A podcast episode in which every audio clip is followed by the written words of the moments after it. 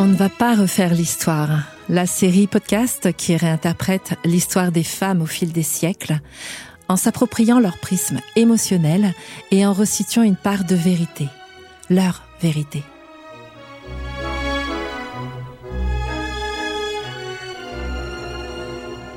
Je suis Karine Micard, autrice de romans initiatiques et historiques. Dans l'épisode d'aujourd'hui, Juliette Drouet, sous l'emprise affective de Victor Hugo.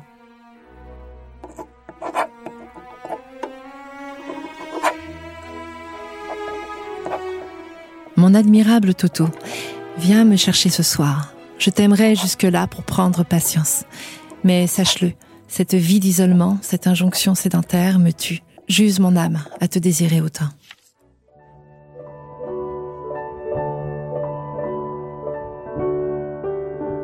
Je m'appelle Juliette Drouet, née Julienne Gauvin en 1806 et morte à Paris en 1883.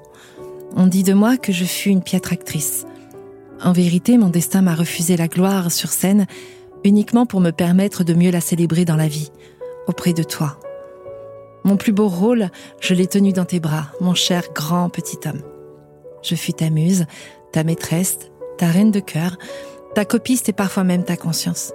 Toi, le grand homme, le mythe, l'écrivain à succès, le poète empli de lyrisme épique, le dramaturge, le romancier, l'homme politique, l'académicien humaniste et grandiloquent initié et défendeur de la cause des petites gens, discourant contre la misère et l'égoïsme des nantis. Ton génie fut si écrasant, presque paralysant. Je suis présentée aujourd'hui comme ton impérieuse passion. Une passion qui nous a unis un demi-siècle, mon amour.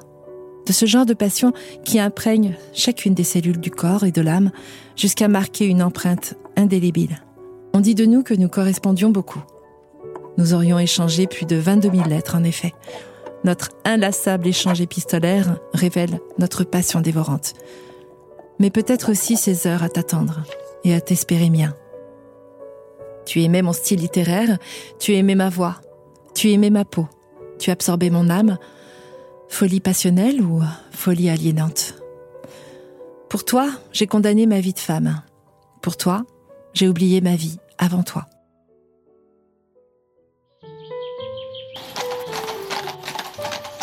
Je suis née d'un père chouin et tailleur miséreux et d'une mère fileuse.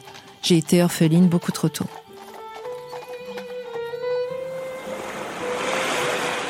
On manqua de me placer à Fougères, aux enfants trouvés, avant que mon cher oncle René Drouet, canonnier garde-côte sur la côte bretonne, ne se manifeste pour m'adopter.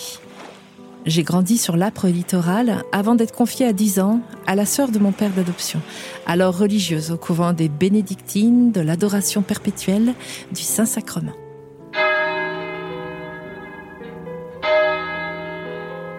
On m'accorda lors de cette éducation religieuse toutes les grâces de l'esprit, ainsi que les fondamentaux d'un savoir-vivre irréprochable. On m'inculqua la ferveur, la foi en un Dieu souverain tout-puissant un maître à adorer à l'extérieur de moi, à redouter aussi parfois.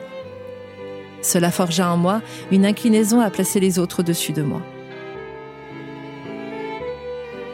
J'occupais mes heures perdues à rêver ce monde qui existait au-delà des murs de ce couvent austère. J'étais éprise d'un feu intérieur dont je ne comprenais pas la présence. J'échouais à 16 ans à l'épreuve préparatoire au noviciat. Les portes du couvent s'ouvraient enfin. Je comptais bien profiter de ma nouvelle liberté.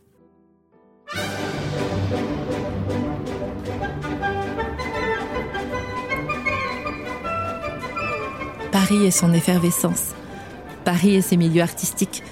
Paris et ses ambiances si dissemblables de l'austère couvent des sœurs bénédictines. Si le théâtre en particulier m'attirait, j'aimais encore plus fréquenter le monde de la nuit. Je rêvais d'être actrice. je rencontrais le futur père de ma fille à une soirée mondaine qui se déroulait dans un atelier notoire où deux fois par semaine se mélangeait le tout Paris artistique. James Pradier, de 16 ans, mon aîné était un des sculpteurs le plus en vogue de sa génération. J'étais fascinée par l'artiste. Fascinée par ce débordement d'orgueil qui masquait pourtant tant de vacuité. Et je suis devenue sa muse.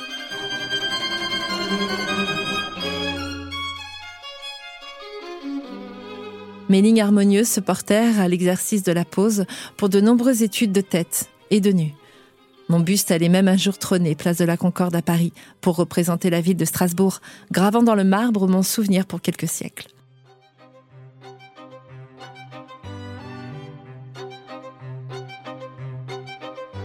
Ma fierté s'estompa assez rapidement quand j'appris à mieux connaître l'homme. Ce dernier se révéla être un grossier personnage.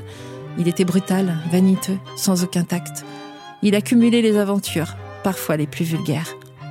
Il était très beau parleur. Je crois si facilement les hommes sur parole. Je ne comprenais pas qu'il ne suffit pas de croire à ce qu'on me dit, mais d'écouter la façon dont l'homme vibre quand il parle.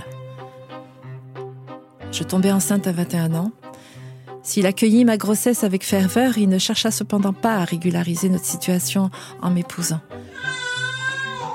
Un maître ne s'abaisse point à épouser son modèle, voilà tout. Il choisit de mettre en nourrice notre fille chez un couple, puis se soucia de m'offrir une carrière d'actrice. Mais loin de lui, pour m'éloigner un temps de ses incartades, vraisemblablement. De tout temps, l'homme a choisi la suite de ma vie pour moi. Je me retrouvais à Bruxelles sans un sou, seule à devoir m'assumer et à ne pas avoir d'autre choix que de trouver un protecteur. Mais j'étais surtout dans l'attente d'un rôle qui m'ouvrirait les portes d'un théâtre et m'aiderait à être autonome et reconnue. Qui sait, un jour sans doute, je deviendrai célèbre Nourrie par cet immense besoin de reconnaissance que j'attendais tant. L'espoir, l'attente vaine. Il est si difficile de trouver sa place quand on est femme dans un univers d'hommes.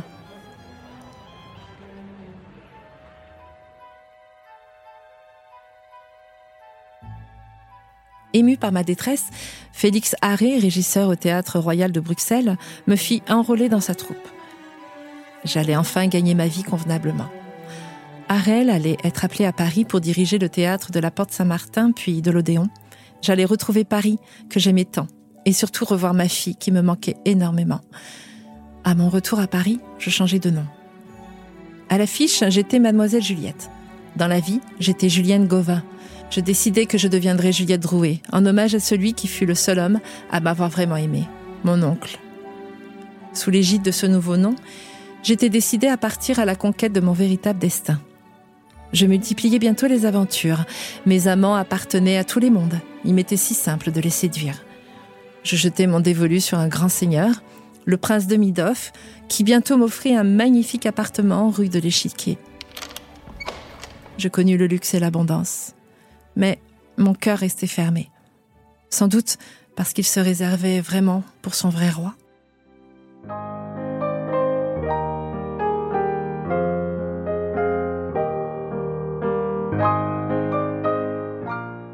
En janvier 1833, tout allait basculer pour moi.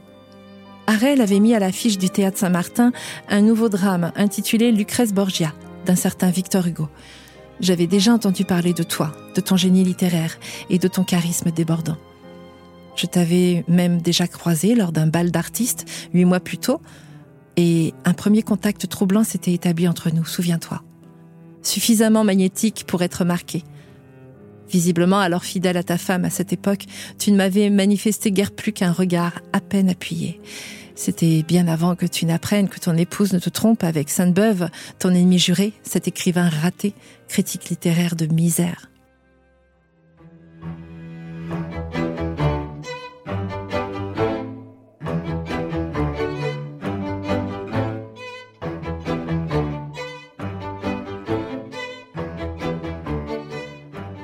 Trahison allait faire de toi un autre homme et bouleverser ton rapport à la fidélité. Jamais tu ne te déciderais à quitter Adèle, la mère de tes enfants. Mais cependant, elle paierait son incartade au prix de multiples infidélités à ton tour. Je devins par bonheur la plus fidèle de tes infidélités. Par bonheur, mais un peu aussi pour mon plus grand malheur. Tu devins un aimant affame, t'amusant à recenser tes proies dans un cahier en notifiant leurs exploits. Charmant. Cette figure de princesse italienne que j'interprétais dans ta pièce, ce 2 février 1833, un rôle secondaire sans aucune prétention, allait pourtant te conquérir et faire de moi la nouvelle proie à posséder. J'avais 27 ans, tu en avais 31. Le 17 février 1833 a uni nos corps et nos destins pour la première fois. Cette date coïncidera d'ailleurs avec le mariage de Marius et Cosette dans ta digne fresque des Misérables. 50 ans allaient nous unir, d'une façon très peu conformiste et pourtant si intense. Avant de comprendre une réalité moins romantique. On ne peut décemment vivre avec sérénité et apaisement un amour qui nous contraint à la triangulation, à l'attente et à la parfaite dépendance, aussi grand homme que soit l'élu. Rien ni personne ne mérite l'aliénation au sein d'un rapport de force d'emblée si peu équitable. Pourtant, je n'ai jamais eu la force de m'affranchir de toi. J'ai choisi de me réserver à toi durant toutes ces années. Dussé-je ne jamais accéder à un statut légitime, à tes côtés J'étais consentante car je vivais l'ivresse amoureuse sincère, et jamais je n'avais encore connu un tel bonheur. Je ne voyais pas que non seulement j'acceptais cette cage dorée que tu me dessinais de tes mains d'adorateur dévorant, mais qu'aussi j'enfermais moi-même la serrure, à double tour.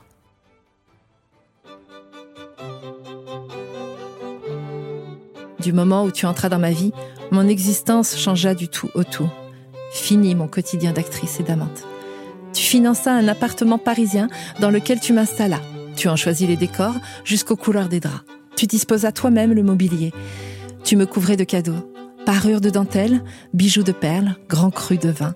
Rien n'était jamais assez beau pour moi, mis à part que jamais je ne pouvais jouir de ces atouts en dehors de nos entrevues puisque tu m'interdis un jour de mener toute vie sociale sans toi. Il fut entendu que je ne sortirais jamais sans toi que je ne recevrai personne et que je n'ouvrirai plus mes lettres qu'en ta présence.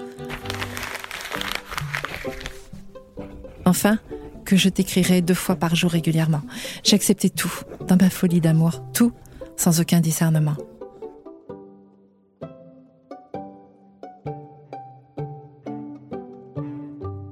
Sus me convaincre de t'aimer à distance, seul moyen de poursuivre ta vie et te régaler de conquêtes de passage pour nourrir cette faille en toi, tandis que tu m'intimais l'ordre de t'appartenir.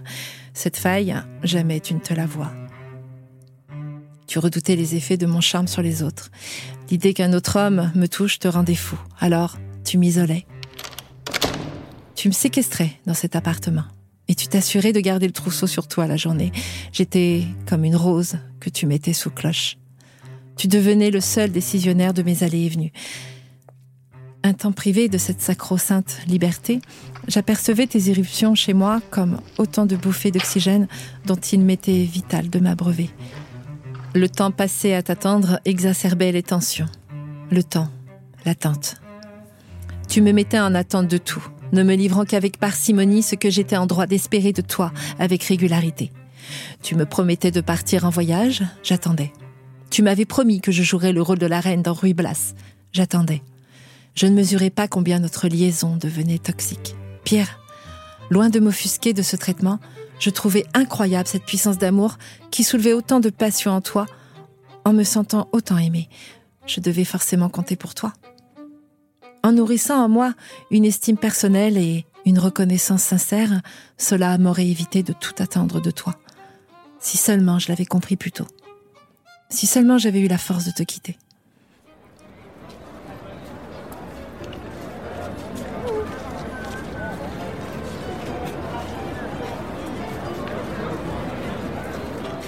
Tu me des grands trains, profitant de tes succès littéraires en te fondant dans le tout Paris, me racontant tes dîners mondains, tes heures d'écriture, tes rendez-vous éditeurs, et ne me régalant que d'informations choisies, de façon à ce que jamais je n'en sache trop, mais suffisamment aussi pour que je m'implique et m'improvise conseillère fidèle, persuadée de t'être indispensable.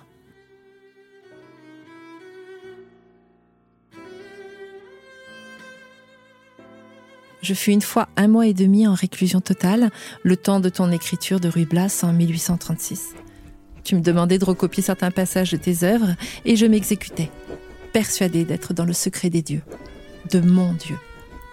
Toute ma vie, j'allais chercher comment légitimement te mériter, comment te faire rester auprès de moi, comment t'appartenir, te rendre fou d'amour pour moi, être tienne à jamais. Toi, mon Dieu, mon amant, telle était mon obsession. Cette validation que j'attendais des autres en vain, je l'obtenais de toi dans nos moments d'intimité. Tu as su en jouer, tu as su me vénérer. Tu es parvenu à me faire croire que j'étais celle que ton âme aimait depuis mille ans. Comment n'aurais-je pu le croire? Nous vibrions sur la même intensité, toi et moi, accordant nos peaux et nos âmes comme deux instruments qui ne se lasseraient jamais de jouer les variations d'une même symphonie. J'ai cru pouvoir me distinguer d'entre toutes, puisque tu disais follement m'aimer. J'étais l'objet de ton amour. Tu étais mon amour, clairement. Mais moi, j'étais ton objet. Tu devins mon tout, mon héros, mon sauveur. Les taux de l'emprise se resserraient. Devant les frasques que me faisait endurer Pradier à l'égard de notre fille qu'il tentait d'éloigner de moi, je fis l'erreur de m'en remettre à toi. Je t'offrais en vérité une place d'honneur dans mes conflits du passé, te laissant introduire dans ce qui aurait dû rester mes préoccupations personnelles. Même la mort de ma fille adorée, tu me proposas de la vivre à ma place. C'est toi qui te rendis à son enterrement, derrière son corbillard, aux côtés de son père, pour pallier à ma dévastation. C'était trois ans après avoir perdu ta petite Léopoldine, noyée dans la Seine. Une décennie plus tard, suite au coup d'État du 2 décembre 1851, où Louis-Napoléon Bonaparte s'apprêtait à devenir par les armes Napoléon III et à prendre le pouvoir en rétablissant l'Empire, tu te liguas contre lui pour des raisons politiques et des raisons personnelles aussi. Tu invitas les Français à la résistance armée mais tu dus t'exiler de ton pays car tu fus banni. Je dus t'aider à te cacher dans un abri sûr, le temps de te faire établir un faux passeport. Tu me laissais m'occuper de l'organisation de ton exil, qui allait durer 20 ans.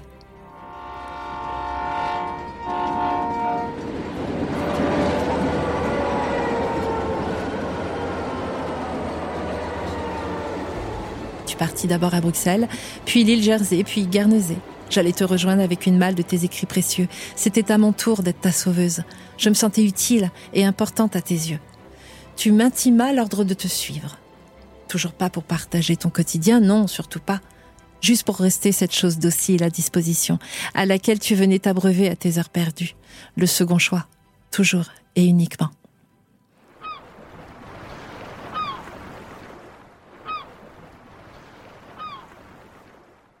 J'allais habiter la demeure en face de la tienne à Guernesey. Hauteville House, tel était le nom de ta maison. Je t'observais depuis ma fenêtre, devinant tes activités auprès de ta femme, heureuse néanmoins de te savoir si proche de moi, géographiquement. Tu m'avais appris à me contenter des miettes. Tu y écrivis tes œuvres les plus importantes, dont Les Contemplations, La légende des siècles, Les Misérables.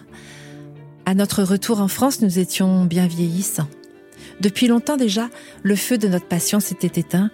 Moi, consumé par l'attente, toi, transformé par tes séances de spiritisme à répétition. Alors certes, on ne va pas refaire l'histoire, mais à l'aune de cette relecture de ma vie, un schéma évident d'emprise se dessine derrière cette liaison extra-conjugale passionnelle qui fait fantasmer tellement d'hommes. M'as-tu réellement aimé, mon amour? Je dirais que tu m'as surtout possédé si vivre dans l'ombre d'un homme, aussi grand fut-il, dans une séquestration consentie et une adoration quasi divine, aura un temps alimenté une correspondance passionnelle, mon nom, si tant est qu'il me survive vraiment, aujourd'hui résonne avec esclavage. Je ne fus nullement un modèle d'émancipation féminine. On ne va pas refaire l'histoire, non. Mais si par mes mots aujourd'hui, notre mythe devient un parfait contre-exemple et aide ne serait-ce qu'une âme à s'affranchir d'une situation d'emprise comparable, je me hisserai enfin à ton niveau, en signant là le plus bel écrit engagé de toute ma vie. Je suis morte en 1883 dans un appartement d'une avenue qui porte aujourd'hui ton nom. Je fus enterrée au cimetière près de ma fille chérie. Tu m'as fait un dernier affront, un affront impardonnable. Tu ne t'es pas rendu à mes obsèques. Ton entourage proche avait réussi à t'en dissuader. Une seule chose m'a néanmoins rassurée. Après ma mort, tu n'écrivis plus un seul mot. J'avais donc vraiment compté pour toi. Ta Juju.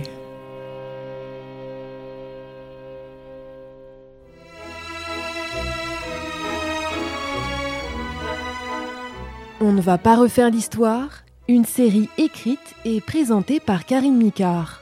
Retrouvez tous les épisodes sur le mur des podcasts de West France et sur toutes les plateformes de streaming.